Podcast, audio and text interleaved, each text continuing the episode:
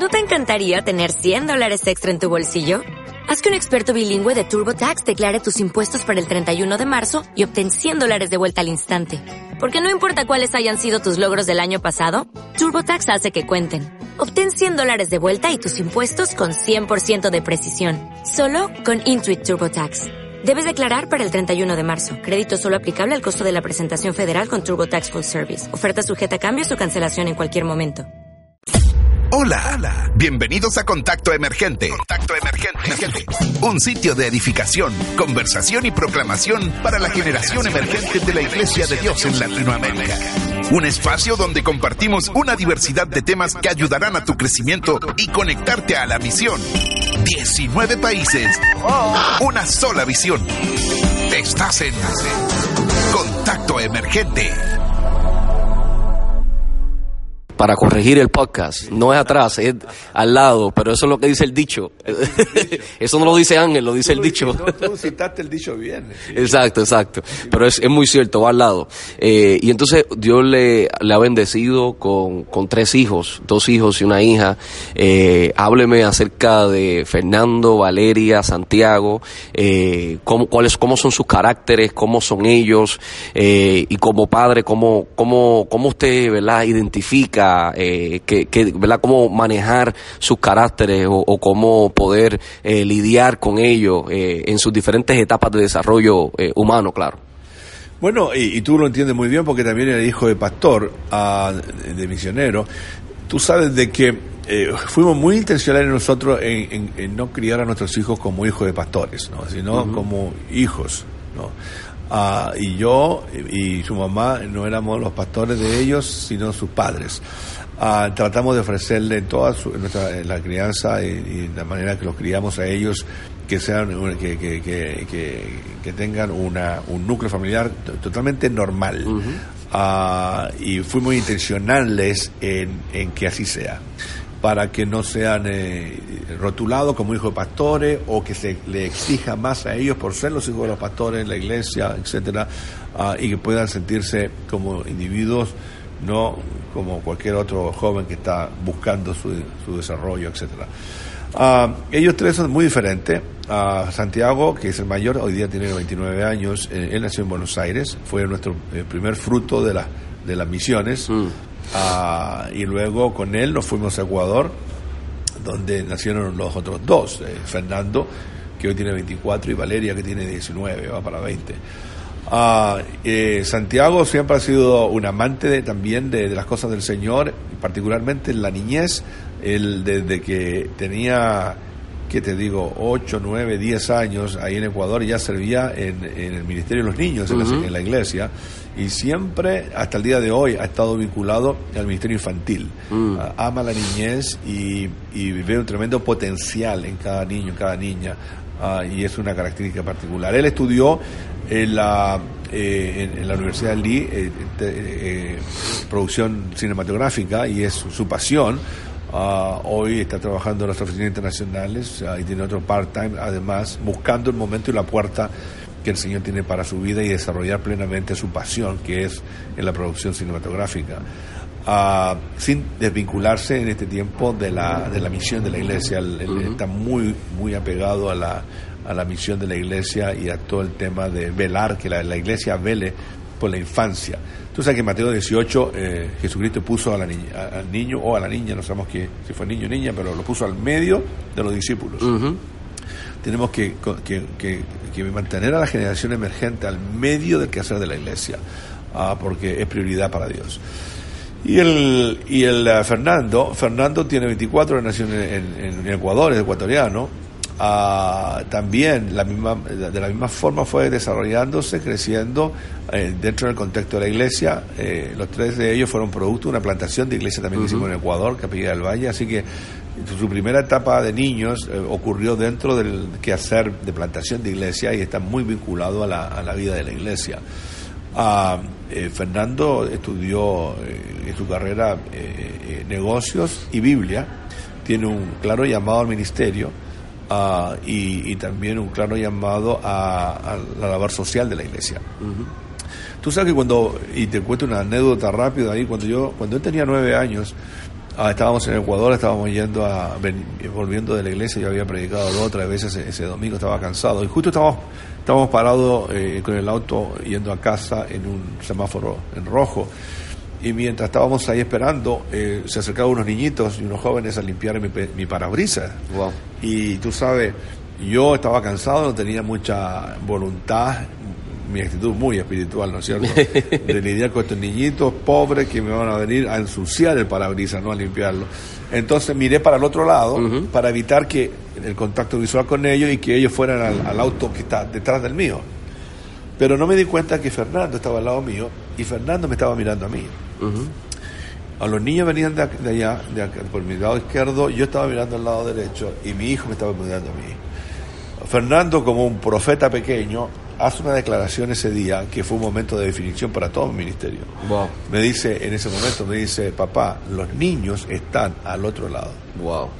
Ah, y esto de los niños están al otro lado me hizo entender a mí de que la iglesia ha sido ciega no a ver eh, a la niñez en riesgo particularmente y a la juventud que tenemos que ser intencionales en poner nuestra mirada y confrontarlos. Cuando uno habla de confrontar, no está hablando de, regañarlo.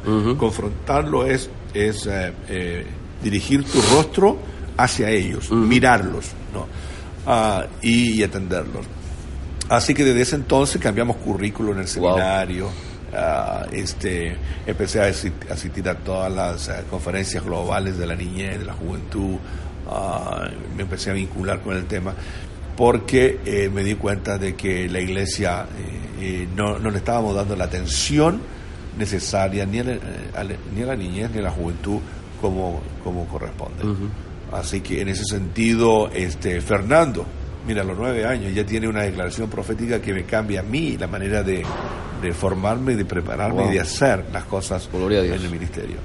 Y Valeria, eh, la menor, también es muy apasionada Valeria por las cosas del Señor. Está estudiando inglés, ella que eh, le, gusta el tema de la prensa, del, periodismo. Ah, todavía está totalmente decidida en qué, eh, en qué área va a seguir sus estudios. está en esa área formativa donde todavía tiene tiempo para decidirse y pero muy vinculada. Valeria es una persona muy muy sanguínea, le gusta dialogar, le gusta conectarse emocionalmente con las personas. Ah, y, ama ama a la gente, ama, ama a sus amigas, eh, quiere, que, quiere traerle eh, chispa a la vida. Ah, así que yo tengo grandes expectativas de que el Señor la va a usar de una manera tremenda también a ella. Estamos muy agradecidos por nuestros tres hijos. Ah, eh, los tres crecieron en el Señor, han, han sido eh, jóvenes normales en el sentido de que han tenido sus desafíos, han tenido que ir encontrando su camino, no establecer sus prioridades, tienen luchas como cualquier otro joven tiene, pero este, se han mantenido firme, no siguiendo a Jesús, que eso es lo importante al final del día. Claro que sí. Bueno, tremendo, tremendo. Eh, voy a hacerle tres preguntas cortas. Cortas, eh, antes de terminar. Si eh, usted tuviese la oportunidad de hacer cualquier cosa, cualquier cosa, puede ser desde viajar a cualquier país del mundo, a inventarse algo nuevo, un nuevo ¿verdad? invento, ir a la luna o, o comprar algo. Eh, ¿qué, qué, si usted tuviese la oportunidad de hacer algo antes de morir, ¿Qué, ¿Qué, usted quisiera hacer? Hasta puedes decir plantar una iglesia, no sé, ¿qué, qué usted quisiera hacer antes de morir eh, si el dinero no fuese un, un impedimento? Un impedimento. Mira, qué, tremenda pregunta y lamentablemente uno no, debería hacerse más a menudo ese tipo de preguntas, ¿no es cierto? Porque yo creo que uno tiene que que tener una visión clara de, vida para poder avanzar con propósito en la vida de uno, porque a veces uno vive muy en el aire. Ah, y Dios ha sido muy bueno conmigo porque y con mi esposa y mi familia porque nos ha permitido vivir en varios países, ah, en varias ciudades este, del mundo, ah, eh, particularmente en América Latina y en Estados Unidos, y, tener experiencias de plantación de iglesia, pastoral, plantar y, fundar un seminario, a, e invertir tiempo en preparando generaciones de jóvenes, en la parte administrativa como obispo y en América Latina como director para América Latina varios años. Y ahora en este rol en el comité ejecutivo, o sea, no le, no le podemos eh, reclamar nada a Dios, nos ha dado todo un abanico de posibilidades y de de espacios misionales. Siempre lo hemos tomado, hemos tomado esta responsabilidad con mucho, con mucha humildad, temor de parte del Señor, que son no nos hacen más ni menos estas posiciones, nos, nos, nos dan otras, otras plataformas de servicio, ¿no es cierto? Claro. Pero a mí lo que, lo que siempre me va a seguir motivando hacia el futuro es encontrar maneras de cómo maximizar no la energía y el tiempo que uno tiene. Mm. ¿Qué lo, eh, qué- ¿Cuáles son los movimientos, las conductas, las ah, decisiones que debo tomar que me acerquen a concretar no la misión de Dios eh, en la tierra? Eh, lo que me apasiona es la misión de Dios. Cualquier cosa que, que me ubique, me alinee a ser más efectivo, más rápido, más ef- eficiente no Eh, en la tarea del reino de Dios eso es lo que quiero hacer.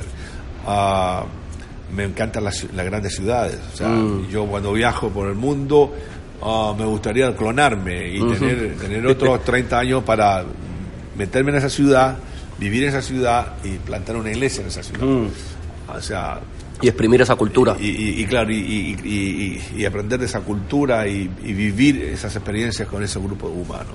Ah, me gustaría tener, eh, no 100 años, vivir 100 años, sino mil años. No sé, que tú puedas vivir un tiempo en Europa, Claro. una vida en Asia, una vida en África. Sí, estilo, vida en- estilo Matusalén. Exacto. que podamos vivir muchos años y que podamos vivir no las, eh, las expresiones de, la- de vida que hay en la humanidad tan linda que el Señor ha creado. Qué bueno. Ah, por eso que viajo. O sea, viajo porque quiero estar en contacto con la gente, con nuevas personas, con otra gente, con otras culturas, otros lenguajes, y de alguna manera sentir eh, el amor que Dios tiene por ellos y por ellas, y, y hacer una diferencia en su vida. Amén. Al final del día, Ángel Marcial, uno, si bien es cierto, tiene que siempre, siempre proyectarse hacia el futuro, porque eh, en el pentecostalismo eh, creemos que el futuro comienza hoy. ¿no? Y nosotros tenemos que modelar el mundo futuro hoy Eso es. Ah, nos, eh, tenemos que hacer lo mejor que podemos que podamos hacer en, el- en la posición que estamos ahora y en, y en el lugar que estamos ahora. Porque a medida de que seamos fieles en lo que Dios nos ha dado en este momento, Dios nos va a dar otras oportunidades para ser más efectivos en otras situaciones que Él nos eh, puede ofrecer en el futuro. Una eh, preguntita corta más. El sitio vacac- para vacaciones o vacacionar eh, favorito de doctor David Ramírez. ¿Cuál es el sitio para vacacionar? Si usted pudiese irse, en- a lo mejor que ha ido o que no ha ido. Eh, puede ser en Latinoamérica, en Europa, en Asia. Pero si usted quisiera vacacionar una semana, diez días, dos semanas, eh, ¿cuál fuese su sitio favorito para vacacionar? Tú sabes que eh, en- como familia tenemos diferentes gustos y como, como matrimonio. A mí me gusta el mar. Ok. No, así que eh, tú me muestras una playa y, y ahí quiero vacacionar. Ah, porque vengo de una tradición playera. Mm. Eh, Cuando chico, mi papá siempre nos llevaba un mes a la playa de vacaciones. En Chile es muy tradicional que el eh, la gente chilena toma un mes. Ahora menos, quizás tres semanas, dos semanas, pero tú te vas con la familia dos semanas, tres semanas a la playa y te desapareces Wow. de la ciudad y ahí estás descansando. Ah, tomando sol, jugando y, y leyendo y, y- y relajándote. Este, y a mi esposa le gusta la montaña, Mm, así que le gusta el río. A, mí, Ok. a mí me gusta el mar y a mi esposa le gusta el río, así que tenemos que negociar con ella en los lugares donde vamos a ir a descansar. Ah, pero lo que a toda la familia nos apasiona y nos gusta mucho son las ciudades. ok. Por ejemplo, este año fuimos a pasar eh, un par, eh, una semana, estuvimos en Alejandría, al lado de Washington, D.C., porque nos gusta, nos gusta la ciudad, nos gusta la cultura, el teatro, la música, nos gusta el downtown, los cafés, los restaurantes. Entonces, todo lo que es urbe, y debe ser porque crecimos en, en Buenos Aires, en Santiago, en Los Ángeles, en Houston. ah, siempre hemos estado en grandes ciudades. Este, nos, la ciudad nos atrae. Mm. Y, y- y a veces la, la manera para nosotros descansar más en el centro de la ciudad. Wow. Parece contradictorio, Ajá. Pero no, no- nos fascina y a toda la familia no- no- nos gusta el ruido, el movimiento, eh, el, el café en la esquina.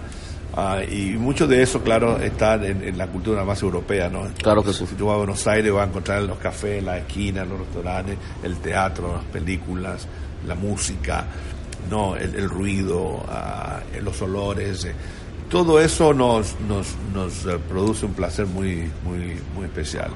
Así que somos amantes de las ciudades. Así, eh, a cualquier ciudad que vayamos, algo sentimos y algo especial ¿no? Claro que sí. experimentamos. Eh, ¿Cuál libro usted ha leído o actualmente está leyendo que recomienda a la generación emergente, a los jóvenes que lean? Eh, puede ser uno que esté leyendo ahora o el, o el último que ha leído o uno que, ha- que ha leído. ¿Cuál sería el, el título eh, y el autor de, de ese libro que usted diría, este es muy bueno para la generación emergente? Tú sabes que yo a través, obviamente porque he estado vinculado en el tema educativo, ah, y no y no tengo, hay personas que dicen este libro, este autor y, y, y, digamos eh, en lo que por lo que se llevan. Ah, debido a que yo he estado con el tema de la educación y, y he, y he sido maestro también en, en el tema de homilética, en el tema de plantación de iglesia, en el tema administrativo, de liderazgo, me he rodeado con una amplia bibliografía eh, alrededor de esos temas que me apasionan. Entonces, claro, por ejemplo, el tema de, de liderazgo, eh, el tiempo que yo comencé a estudiar liderazgo había un par de libros. Hoy día hay tantos libros sobre liderazgo que Claro. entienden que te satura.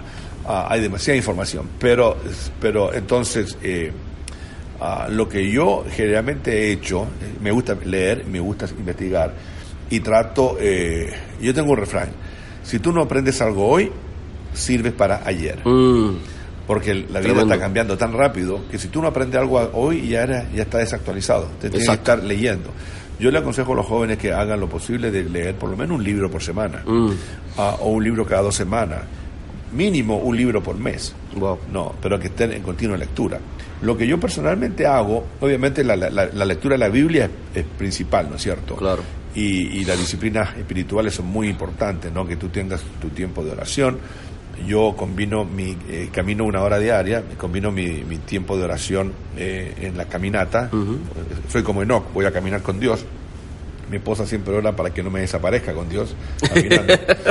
Pero este eh, camino con Dios. ah, y me gusta también conversar con Dios durante el día, sea forma eh, informal, ¿no? Eh, tú tú eh, conversas con Dios, ¿no? Eh, parece que la gente a veces piensa, este está hablando solo, ¿no? Tú estás hablando con Dios. Claro. Eh, porque dice orar sin cesar. Entonces, esta, orar es conversar. con Claro. Entonces, uno está en, un- en una comunión constante con Dios, consultando mentalmente, verbalmente, en oración.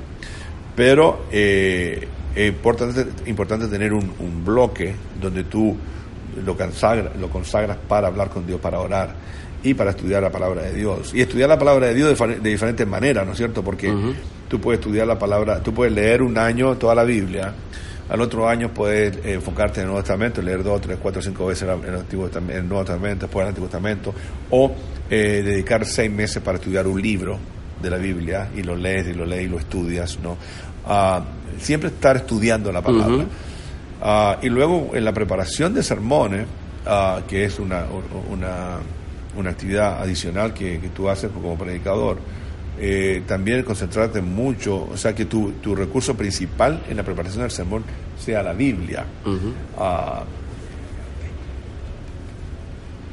eh, eh, sea la Biblia y no y no eh, ni- y- no ninguna no otros o recursos no otros recursos eh, o sea los recursos secundarios o los recursos terciarios ah, son siempre importantes en tu, en tu investigación en, en tu preparación.